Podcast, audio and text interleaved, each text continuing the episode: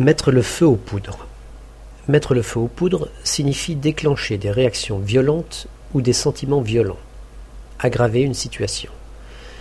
Le sens de cette expression est, très concret. Si on allume la mèche destinée à faire exploser la poudre, on va effectivement provoquer une explosion. L'expression mettre le feu aux poudres provient du langage de la marine.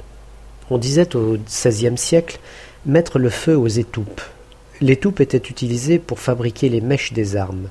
À cette époque, lorsque le capitaine du navire jugeait que le combat était perdu d'avance, il donnait parfois l'ordre de mettre le feu aux étoupes. Ainsi, le maître canonnier approchait une mèche des barils de poudre qui étaient entreposés dans le bateau.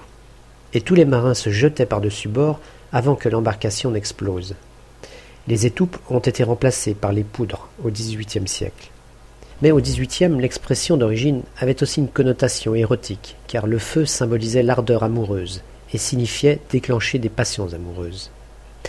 Un petit tour, comme d'habitude chez nos amis allemands, où l'on dit Den Funken ins Pulverfass werfen.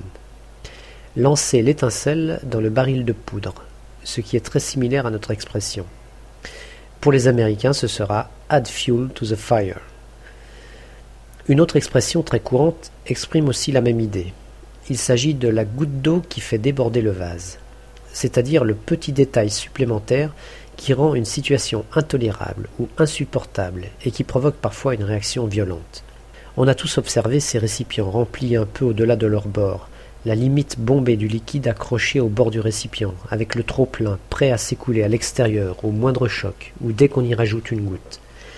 L'expression fait bien le parallèle entre la tension ou l'énervement qui monte, le vase qui se remplit jusqu'à être bien plein, et l'explosion qui suit, le vase qui finit par déborder dès que la petite goutte de trop y a été versée. Nos amis allemands diront Das bringt das Fass zum Überlaufen.